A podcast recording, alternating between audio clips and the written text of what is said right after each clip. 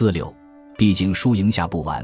一个学政治哲学的同学问我：人类究竟怎么样达到理想的世界？其实我们永远达不到。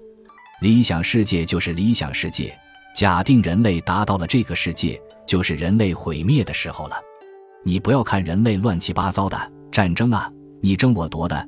人类就是这么一种动物，在矛盾乱七八糟中活得很有趣。如果一切变得安详了，人活着的意义就没有了，就不想活下去了。这个道理就是《易经》八八六十四卦的最后一卦叫未济卦。人类的历史、宇宙的现象、人类理想的世界。政治的哲学都是没有结论的，所以永远是未及，永远没有结论，永远演变下去，这是哲学的道理。我们看看历史，看看人生，一切事物都是无穷无尽，相生相克，没有了结之时。明末崇祯年间，有个人画了一幅画，上面立着一棵松树，松树下面有一块大石，大石之上摆着一个棋盘，棋盘上面有几颗疏疏落落的棋子。除此之外，别无他物，意境深远。后来有个人拿着这幅画来请当时的高僧苍雪大师题字，苍雪大师一看，马上提起笔来写道：“松下无人一举残，空山松子落棋盘。”神仙更有神仙助，毕竟输赢下不完。这一首诗，以一个方外之人超然的心境，将所有人生哲学、历史哲学、一切的生命现象。都包括了，人生如同一局残棋，你争我夺，一来一往。就算是传说中的神仙，也有他们的执着，也有他们一个比一个的高明之处。这样一代一代，世事相传，输赢二字永远也没有定论的时候。庄子也说：“忘年忘义，振于无尽，故欲诸无尽。”庄子告诉我们，天地间的道理永远无穷尽。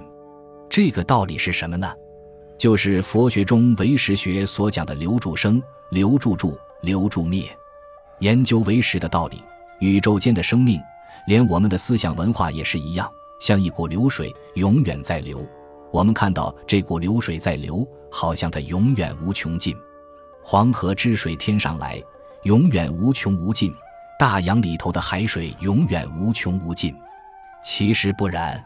当我们第一眼看到那个流水的浪头时，那个水分子已经过去了，它永远不再回转回来，永远的过去了。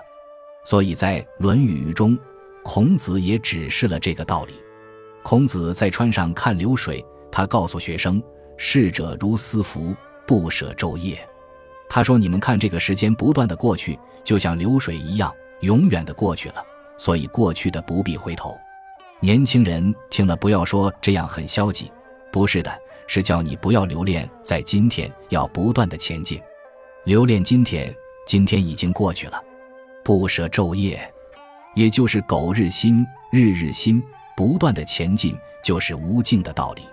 无穷无尽，但不是灰心，因为无穷无尽、无量无边，所以修道、学佛的境界是不断的前进，不断的扩展。不断的伟大，不断的成就。